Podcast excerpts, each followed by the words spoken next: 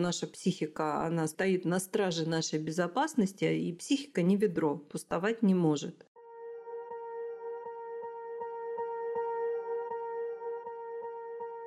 Всем привет! С вами подкаст «Не психуй». Автор контента подкаста – врач-психотерапевт Единого реестра психотерапевтов Европы Марина Витальевна Лазовская. Наш подкаст – это коллекция алгоритмов благополучия. Каждый эпизод обладает высокой терапевтической ценностью – всего за полчаса можно осознать проблему и заменить ее на решение. Ведь алгоритмы универсальны и работают для всех. Эпизод «Бонус», первый в новом году, как раз про алгоритмы. Марина Витальевна и я, Дарья, соведущая и куратор курсов школы самосоздания, рассмотрим следующие алгоритмы. Либо-либо. Не смотреть в конец лестницы. Не можешь действовать, не думая о проблеме. Мы расскажем, как они работают, где применимы, как связаны между собой и с другими алгоритмами.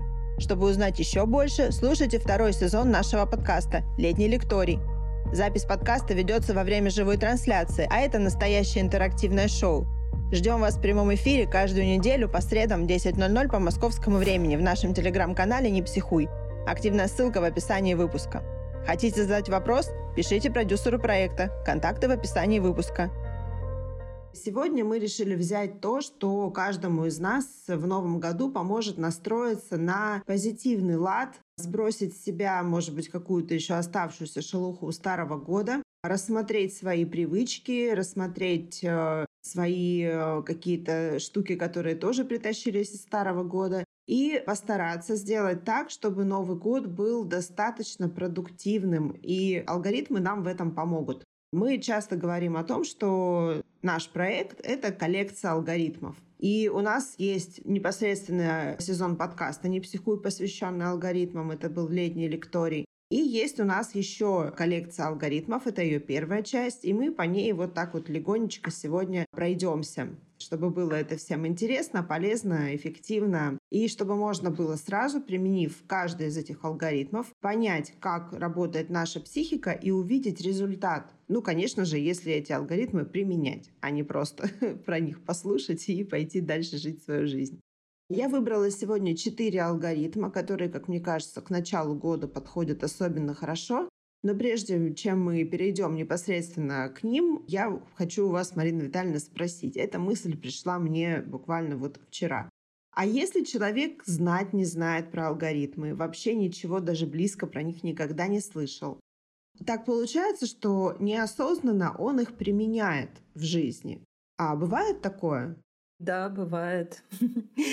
Вот мы недавно проводили опрос, когда была юбилейная 50-я подборка на канале «Не психуй», и там мы задали вопрос. И некоторые ответили, применяю алгоритмы постоянно, изредка вспоминаю. Некоторые ответили, какие алгоритмы. То есть действительно много ответили так, и понятно, что этот термин, вот именно не то, что слово алгоритм, а именно термин алгоритмы благополучия или алгоритм осознанности ввела я, скромно так признаюсь, что это моя инновация, которую я вот уже успешно седьмой год развиваю. Я все время подчеркиваю, что алгоритмы придумала не я. Просто мне так повезло с устройством мозга, что я каким-то чудом научилась их видеть, систематизировать, проверять научными данными и преподавать. Это опыт человечества, который накоплен вот за все время, сколько существует человечество. То есть э, это опыт, как лучше всего выживать и как лучше всего исполнять три вот эти вот основные параметры наши чувства хорошей жизни, как здоровье, безопасность и признание, оно же превосходство по Дарвину. Когда это произошло, у меня не было эффекта вау. Это не было как вот сидел там Ньютон под деревом, яблоко ему на макушку свалилось и понеслось. Нет, это, это по-моему, сказка. На самом деле такие инсайты происходят не так. Просто через какое-то время, опять же, через алгоритм перехода количества усилий в качество результатов, я начала видеть всю эту систему. А дальше вот точно понеслось. Алгоритмы просто стали отовсюду ко мне липнуть. Ну, это вот заработала ретикулярная формация, и уже дофаминовые нейросети стали сами э, направлять мое внимание. Ну, то есть, вот знаете, как зашел в лес по грибы. Сначала ничего найти не можешь, а потом взгляд пристроился, нюх пристроился, нашел первый гриб и понеслось. Ну вот это алгоритм перехода количества усилий внимательности в качество результата. Поэтому, конечно, мы все знаем эти алгоритмы. Ну, в предновогодней статье я постаралась объяснить, когда мы качали ген спиритуальности, что, конечно, наукой не доказано наличие коллективного бессознательного, но эмпирический опыт – это много-много тысяч лет наблюдений, и передачи информации, он подтверждает, что есть это коллективное бессознательное, это такой мегагигантский сервер, накопитель данных, к которому мы все своим подсознанием подключены. Ну, можно называть это сервер, можно называть это инфополем. По Юнгу это тень, по Эрхарту Толли это болевое тело. В общем, как хотите, так и называйте. Облако еще. Ну, как облачные данные. Ну, это уже такой новомодный синоним, но в принципе, конечно, можно и так ассоциировать, да. В общем, нужно просто понимать, что у каждого из нас есть бессознательная часть. Это 90% нас. Мы осознаем себя только примерно процентов на 10. Вот почему наши студенты, которые учатся на курсе в школе самосоздания, как раз занимаются тем, чтобы расширить опыт осознавания себя от 10% на большее количество процентов. И, соответственно, сознание меняет все, знания расширяют сознание, и поэтому мы так или иначе, но это скорее спонтанно, так интуитивно пользуемся алгоритмами. Ну, например, взять любой... Вы же видите, да, что алгоритмы иногда представлены в виде поговорок, пословиц, каких-то цитат великих людей, да. Ну, давайте возьмем такое вот «не было бы счастья, да несчастье помогло». Ну, все же это знают, правда? То есть, когда мы сталкиваемся с какой-то проблемой, у нас происходит какой-то кризис, мы страдаем, мы мучаемся, но в результате этого мы вдруг внезапно получаем что-то хорошее. Ну, давайте приведу самый такой брутальный пример, но он доходчивый. Вот человек, например, заболел, попал в больницу. Это произошло, ну, например, внезапно, да. И вдруг он с удивлением обнаруживает, сколько у него приятелей, друзей, людей, которые приходят к нему в больницу, приносят апельсины, цветы, сидят там рядом с ним, развлекают его разговорами. Вот, не было бы счастья, да несчастье помогло. И вот так вот со всеми алгоритмами. То есть это, еще раз подытоживаем, это опыт коллективного бессознательного, который у каждого из нас есть. Просто мне повезло их вот найти, систематизировать и научить людей их тоже видеть. Ну, то есть преподавать это. Все просто. Не было бы счастья, да несчастье помогло. Это же алгоритм возможность в опасности. Совершенно верно. Но смотри, многие люди имеют интеллектуально-духовные потребности, все знают вот этот вот символ инь-янь, да? В белой рыбке черный глазок, в черной рыбке белый глазок все знают, э, можно, я даже не буду сейчас пытаться воспроизвести его значение, но это вот как раз рисунок алгоритма в каждой опасности, черная рыбка, есть возможность, у нее белый глазок. В нашем мире нет ничего абсолютно полярного. То есть все подходит друг к другу, и все постоянно находится во взаимосвязи. Поэтому, да, в каждой опасности есть возможность. И я в предновогодней статье попыталась описать хотя бы несколько возможностей, которые нам открыл 22 год. И это реальные возможности. Но, естественно, они потенциально реальные, потому что, чтобы они стали реальными, их нужно реализовать. А что это значит? Применить действие. Вот и все. Магазин возможностей – это подборка инструментов школы самосоздания, созданных на научной основе с учетом знания и понимания алгоритмов жизни. Каждый инструмент – это устойчивая инвестиция в изменчивом мире. Они не портятся и не устаревают. Инструменты качественны, эффективны, уникальны и долговечны. Они проверены на практике и показывают высокие результаты, а еще адаптируются под владельца и развиваются вместе с ним. Выбирайте инструмент, пользуйтесь возможностями, живите лучше. Активная ссылка в описании выпуска. Я подумала о том, что ведь, да, нету абсолютно полярного, зато есть дуальности, да, мы тоже про это часто говорим, дуальные пары, страх, тревога и так далее. И вот один из моих любимых алгоритмов — это либо-либо. И на то, чтобы его понять, у меня ушло, кстати, достаточно много времени. Он вроде бы легкий, но непростой. Как я понимаю алгоритм либо-либо, что нельзя находиться одновременно в одном и том же состоянии. То есть, если я в дистрессе, я, соответственно, не могу быть в радости. Для того, чтобы дойти до радости, мне нужно сначала выйти из дистресса. А какие вот еще примеры про алгоритм либо-либо можно привести для того, чтобы стало более понятно? Ты права в том, что это трудный для понимания алгоритм. Пока его не разъяснишь, никто практически, ну кроме ученых, конечно, вся физика построена на этом алгоритме.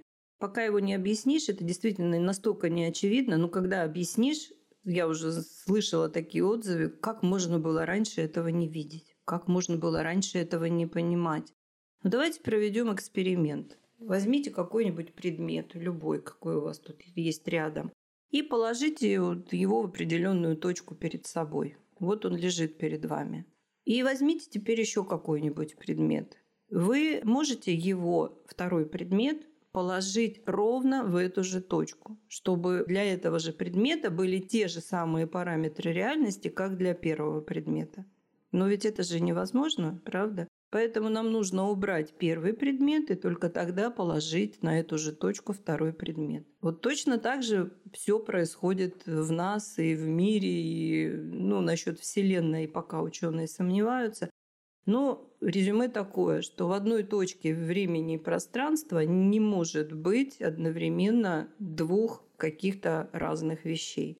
То есть первая вещь должна уступить место второй, но в нашей психике настолько быстро это происходит, но это специально так сделано, чтобы... Ну, давайте такой пример. Вот помните, когда на заре интернета онлайн практически вообще ничего невозможно было смотреть, потому что скорость была слабая. И помните, вот как... Или сейчас, когда что-то с интернетом происходит, как бы картинка подвисает, да? То есть вот это неприятное ощущение, что вот, ну, вот замерло, и, и оно, оно быстро опять восстанавливается, но это все равно неприятно. Так вот, наша психика, она устроена так же.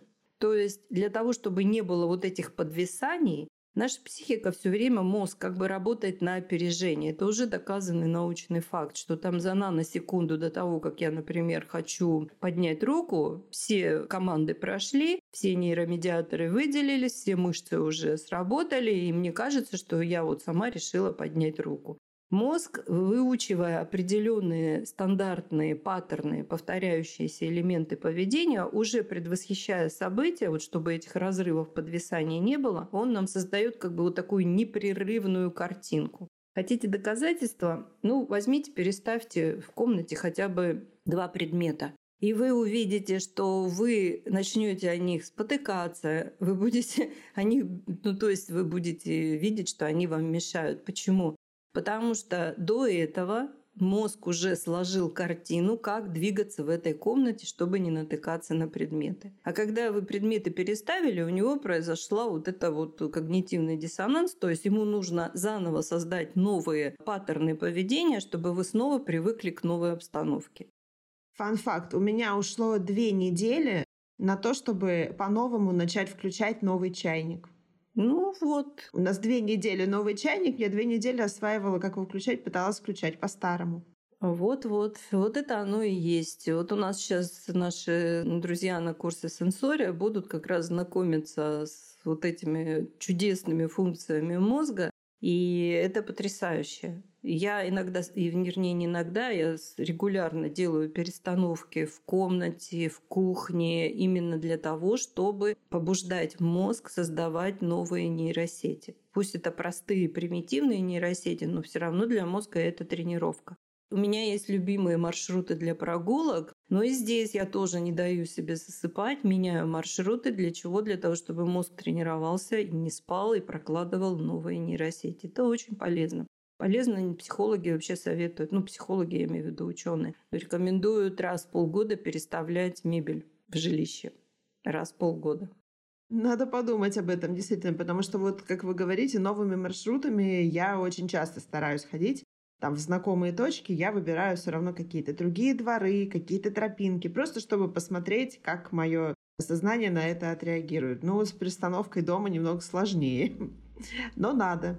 Сложнее, конечно, но тем не менее цена вопроса такова, что мозг э, вялый, ленивый, который мало тренируется, он очень склонен к тому, чтобы продолжать это делать. И что он делает? Он саботирует любые изменения. А сейчас у нас мир такой, что особенно для нас с вами, что изменения происходят каждый день. И вот чтобы он не саботировал эти изменения и не стремился так быстро в деградацию и старческую деменцию, ему нужно все время давать задания, давать задачи. Простые, вот как перестановки, или вот такие более сложные, конструктивные, как вот прохождение там всяких обучающих курсов. Это нужно делать обязательно, если вы хотите сохранить сознание, здоровье душевное и психическое, ну, как можно надольше. Не позволять душе лениться. Ну да, если учесть, что раньше душой называли сознание, то можно и так сказать. А мне, кстати, интересно именно про личный опыт. Вот вы говорили, да, что те, кто входит в контакт с алгоритмом либо-либо, у них случается вау-эффект. Вы отмечали, на каком именно моменте это происходит? То есть, что в жизни человека вдруг складывается правильным пазлом, когда он узнает про этот алгоритм? Ну, складывается вот именно ощущение, но здесь нужно применить следующий алгоритм, прервать, перенаправить, закрепить, что когда я понимаю, что я могу руководить, управлять тем, что происходит у меня в голове, и то, что мне казалось непрерывно, вот этот бесконечная словомешалка, вот этот мысли-транс механический, оказывается, его можно прерывать и заменять его чем-то. То есть освобождается место, и либо у меня в голове транс, либо я что-то делаю, что позволяет мне управлять своим мышлением. Вот это вот, мне кажется, такой мега-гигантский вау-эффект. Но, естественно, здесь тоже нужно применить действие. То есть алгоритм прервать. О, я в трансе, прерывание произошло, перенаправление. Так, что прямо сейчас есть в моей реальности? Чем я сейчас заполню вот эту точку времени и пространства? Сенсорный опыт, например. Вижу, слышу, обоняю, осязаю, там, чувствую вкус. Замечательно. Уже меняется гормональный фон, уже меняется мышечный тонус, меняется даже частота сердечных сокращений. Это все уже доказано в экспериментах. И закрепление всегда происходит через создание положительной обратной связи. То есть я молодец, мы себя хвалим. То есть скапаем себе дофамин и серотонин. И если мы это делаем часто, то есть тренируемся регулярно, то у нас возникает ощущение, что ну вот реально просто амнистию произошла и выпустили на свободу. Вместо того, чтобы постоянно гонять в голове эти механические трансы и истощать себя психически и физически, мы, оказывается, можем свою голову заполнять тем, чем нам действительно нужно или хочется. Совершенно другим эффектом. По-моему, это гигантский прорыв.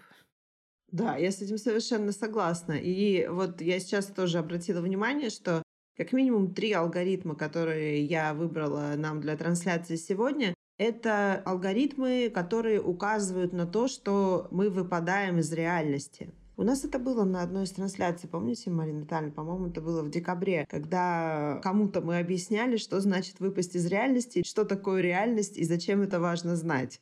Выпадение из реальности у нас постоянные происходит, потому что наша психика, она стоит на страже нашей безопасности, и психика не ведро, пустовать не может. Вот прям запомните, я специально это часто повторяю про ведро.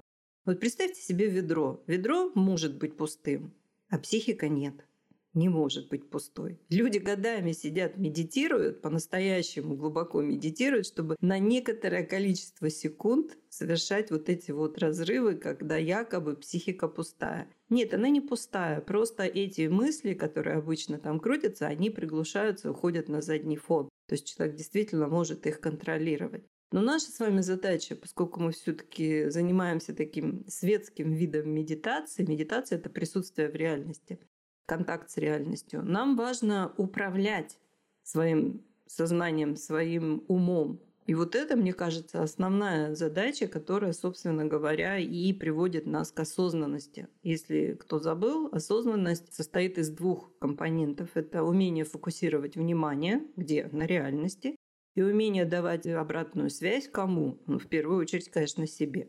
Потому что без обратной связи с собой мы не можем говорить о том, что мы действительно осознаны. Кто тот, кто осознан? Пока не дашь обратную связь себе, непонятно, а кто это осознанный-то. И опять началась вот это слово «мешалка». Трансов всего три. Видов трансов всего три. Чем себя психика заполняет? Ее любимое занятие – механический транс. Прокрутка того, с чем она не смогла справиться, что ее пугает и напрягает. Она пытается найти решение, но не может его найти. Почему? Потому что ну, ничего нового не происходит, новые данные, новые переменные не вводятся, поэтому крутятся одни и те же мысли. Э, второй вид – это конструктивный транс. Это планирование, это мечты, ну то есть это уже деятельность осознанная. И третье – это управляемое воображение. То есть это то, что мы можем представить образами. Образы не подвластны цензуре ума, и поэтому, когда мы что-то представляем, мы, ну как бы, ну это, конечно, шутка, мы обманываем свой ум, выдавая ему желаемое за действительное. Конечно, его обмануть невозможно, потому что, опять же, если фантазии не подкреплены действиями, то это фантазии. А если воображение подкреплено действиями, то это уже исполняемые мечты. Видите, тоже все задействовано на действии. Прошу прощения за тавтологию. Да, управляемое воображение стало тоже открытием для наших э, слушателей. Мы об этом говорили тоже в одном из эпизодов подкастов. Я сейчас уже, конечно, не вспомню в каком. Но мы говорили именно о том, что можно в какие-то моменты себе настолько ярко все представить, что даже меняется гормональный фон, и как будто бы ситуация уже выходит э, в контролируемую такую осязаемую плоскость, и, соответственно, прерывается транс. Ну, на что бы мы не перенаправляли внимание, это все равно лучше, чем фиксация внимания на механическом трансе. Механический транс – это разрыв контакта с реальностью. Тело может выполнять какие-то механические действия, но психика обслуживает что-то из прошлого или будущего. Поэтому даже, да, я помню этот подкаст, когда мы говорили про неуклюжесть, что человек может быть неуклюжим, потому что постоянно живет в напряженных этих тревожных трансов, и у него теряется координация движений даже. Тут тоже два вот алгоритма, они не одинаковые, но похожие. Не смотреть в конец лестницы, например. Я очень часто его вспоминаю, особенно когда вхожу в контакт э, с достигаторами, с целеполагателями. Когда я ставлю себе какую-то цель, я начинаю сразу эту цель обслуживать, и по дороге забываю, чем я занимаюсь. Я выпадаю из реальности, и меня начинает крутить тоже в какой-то вот такой трансовой воронке, потому что цель тоже, она как бы все дальше и дальше. Я, мне кажется, уже сто раз рассказывала этот анекдот про Чукчи Маржа. Не знаю. Не рассказывала? Нет. Чукчи отправились на охоту, убили моржа, тащат его к себе в деревню и поют. Мы храбрые Чукчи убили моржа и несем его к себе в деревню. А деревню все ближе и ближе. За хвост они его тащили. И один говорит, а что же мы его за хвост тащим, ведь неудобно, давай возьмем его за клыки. И они берут его за клыки, тащат его, тащат. Мы храбрые чукчи убили моржа, а деревня все дальше и дальше. Прекрасно, да. Ну, это вот нужно обладать образным мышлением, чтобы представить и понять этот анекдот, да, потому что на первый взгляд не очевидно. Да, и вот деревня все дальше и дальше. То есть вроде как бы цель есть, и какой-то процесс идет, но цель все время отдаляется, и главное, что она не меняется. А если я посвящаю себя именно процессу, в котором вот я участвую, который поможет мне в итоге достичь каких-то результатов, цель может адаптироваться под то, что происходит со мной непосредственно в реальности сейчас. Ну, много где я читала, то есть это, видимо, уже такая устойчивая корреляция. Они, многие в разных э, областях ученые говорят, что самые лучшие их изобретения, они были сделаны как бы случайно. То есть была поставлена цель эксперимента, Ученые начали эту цель, ну, как бы расписывать на шаги, но в процессе они узнали еще что-то такое, на что они бы могли не обратить внимания, если бы они это отмели и сказали, нет, нам это не нужно, нам нужна вот цель. Вот когда мы ее достигнем, вот тогда мы будем счастливы и довольны.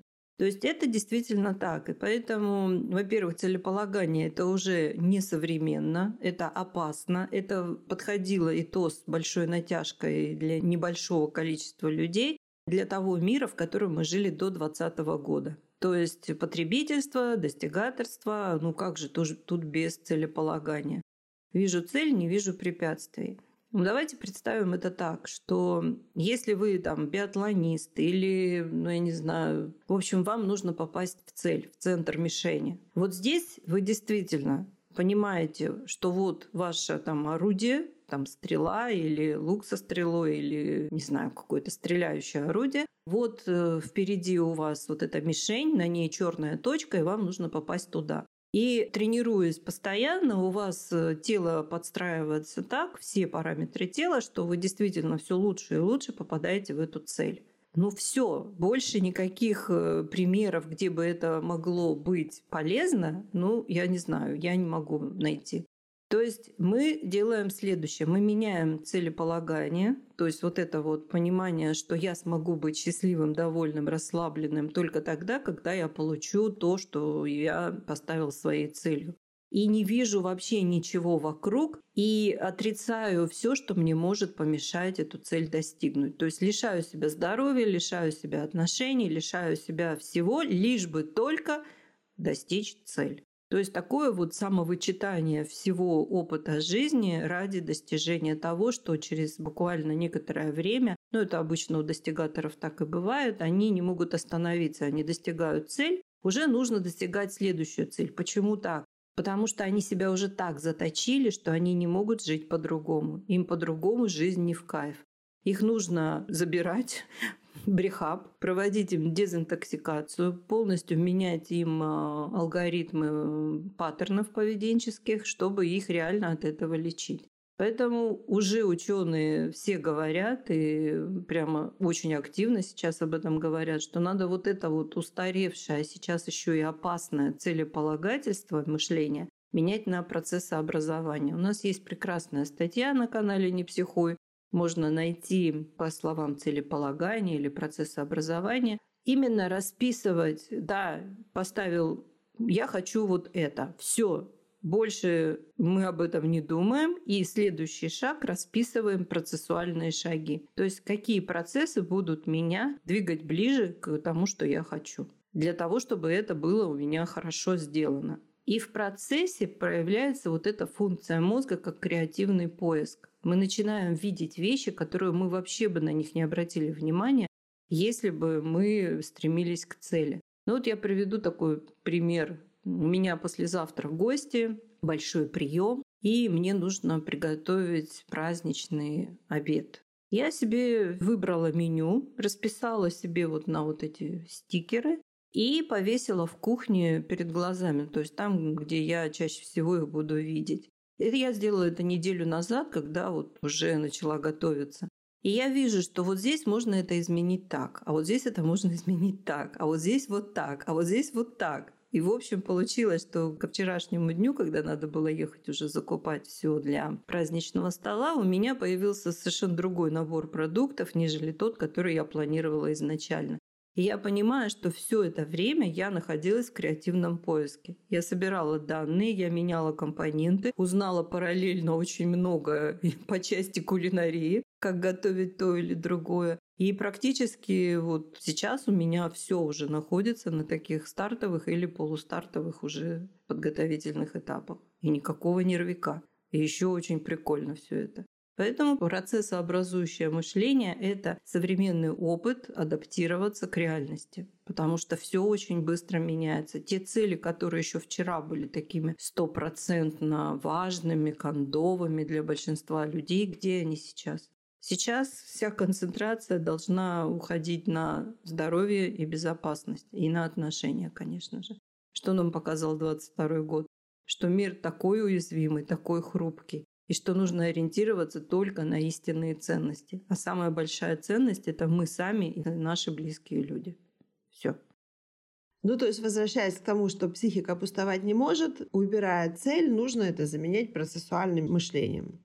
Да, ну вот, друзья, это и есть алгоритм «не смотреть в конец лестницы». Этот алгоритм у нас был в летнем лектории предыдущего года. Я очень хочу его выпустить в виде подкаста, но думаю, что все у нас получится. А еще у нас есть алгоритм «не можешь действовать, не думая о проблеме». Тоже он вроде бы простой, да, звучит просто, но для понимания очень сложный. И мы очень часто его вспоминаем и обсуждаем, именно в контексте того, что зачем тратить свою энергию на то, на что не можешь повлиять. Что здесь тогда служит заменителем? Действие. Не можешь действовать, не думай. А если думаешь, то действуй. Алгоритм э, полностью звучит так.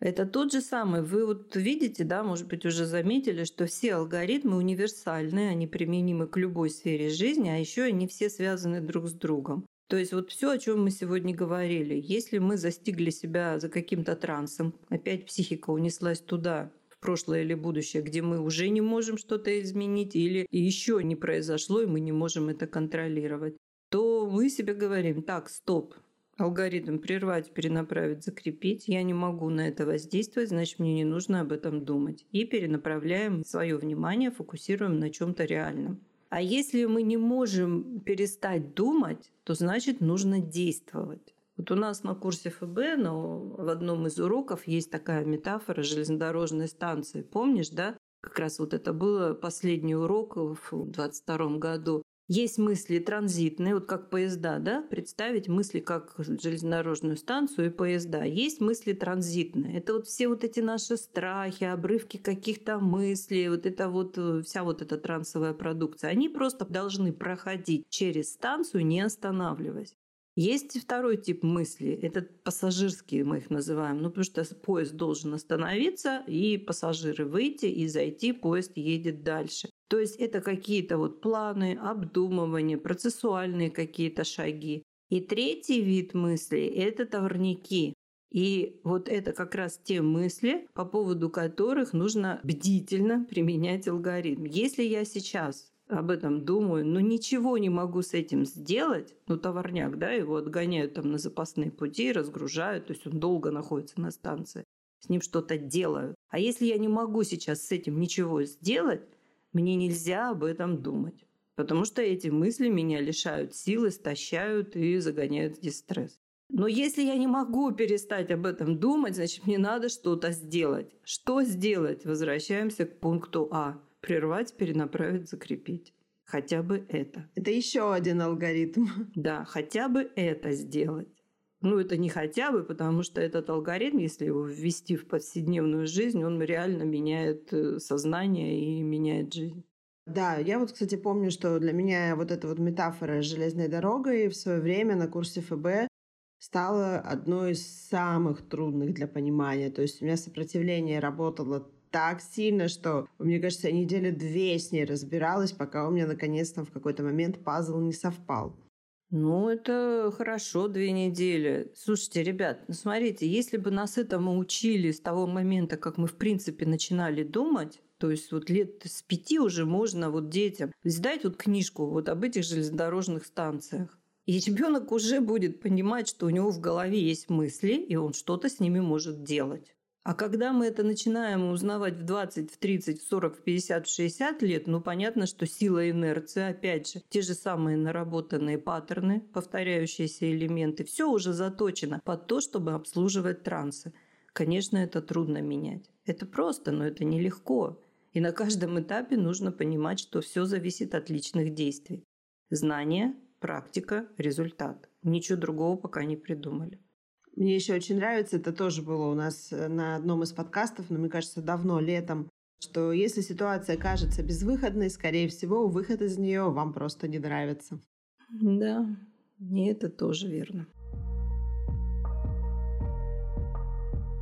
Авторский курс «Жизнь на ладони» – это возможность взять здоровье в свои руки.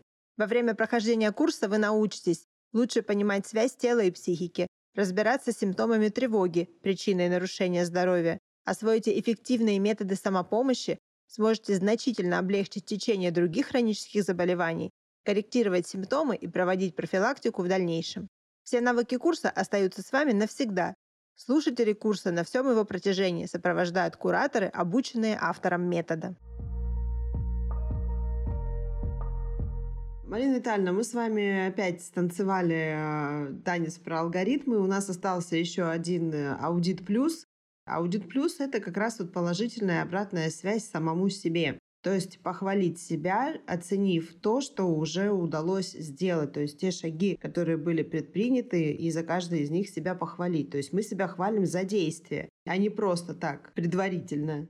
Ну, естественно, хвалить себя просто так, но это вот что-то типа незнайка, там вот все истории про незнайку, да, ничего не делаешь, но все равно себя хвалишь. Аудит плюс – это такая конструкция, которая помогает э, вытащить себя из транса самоотрицания. Нас же ведь приучили оценивать себя и других негативно, обращая внимание только на ошибки, неудачи, то есть на что-то негативное. А нужно все наоборот сделать. Потому что если мы начинаем обращать внимание на свои сильные стороны, сильных сторон становится больше. Почему? Потому что внимание – это энергия, на что направляешь, то и усиливаешь. А нас приучили обращать внимание на негативное. Ну, якобы с благой целью, чтобы мы быстро исправлялись и становились лучше. Ну, в какой-то степени это сработало, но этого негативного было столько много, ну, нарушенный алгоритм 5 к 1 на 5 случаев похвалы, только одно наказание был нарушен. Все было наоборот. Поэтому мы привыкли оценивать себя плохо. У нас идет такая негативная самоотрицающая установка. И чтобы ее изменить, нам нужно применять алгоритм Аудит Плюс. Почему? Потому что он помогает сделать вот это вот зато. Да, я вот сейчас облажалась, но зато я умею вот это, вот это и вот это классно делать. То есть мы меняем установку с самоотрицающей и негативной на положительную и поддерживающую. То есть ту самую, которая формирует чувство собственного достоинства, что бы ни произошло, я с этим справлюсь. Вот с этим вот помогает как раз алгоритм Аудит Плюс. В любой момент, когда облажались, сразу же почувствовали, вау, как это неприятно, ой, фу. Зато я вот просто запомните это слово «зато». «Зато я» и сразу же напомните себе, в чем вы хороши, сильны и вообще молодец. Зато я обрел новый опыт. Нет, это не сработает, потому что пока что это болезненный опыт. Ведь сейчас же прямо больно, неприятно. Угу. Нужно именно то, что уже является классным опытом. Зато я приобрел новый опыт, это уровень гуру, когда вот человек уже полностью растождествился со всем, и он говорит, любая неприятность, вот там облили меня, иду я, вот машина проехала быстро, меня облили это ледяной грязью с ног до головы. Я говорю, и зато я приобрел прекрасный опыт. Нет, друзья мои, это не пока для этого уровня еще нужно шагать и шагать. А на самом деле можно всегда себя вытащить буквально за волосы, если напомнить себе, что у каждого из нас у каждого из нас есть какие-то сильные, классные качества, благодаря которым мы хорошие люди. Друзья, я рада, что сегодня вы были с нами. Благодарю вас за внимание. Не забывайте, пожалуйста, ставить реакции. Это очень в значительной степени помогает продвижению нас везде, и в подкастах, и на канале. Следующая среда вас ждет большой сюрприз. Поэтому приходите на следующую трансляцию обязательно. Вы сможете послушать в режиме реального времени. Мы же все время о реальности, о внимании говорим, да? Послушать, что мы для вас приготовили. Дарья, благодарю тебя за твое самоотверженное служение нашему делу и за тот прекрасный опыт, который ты привносишь.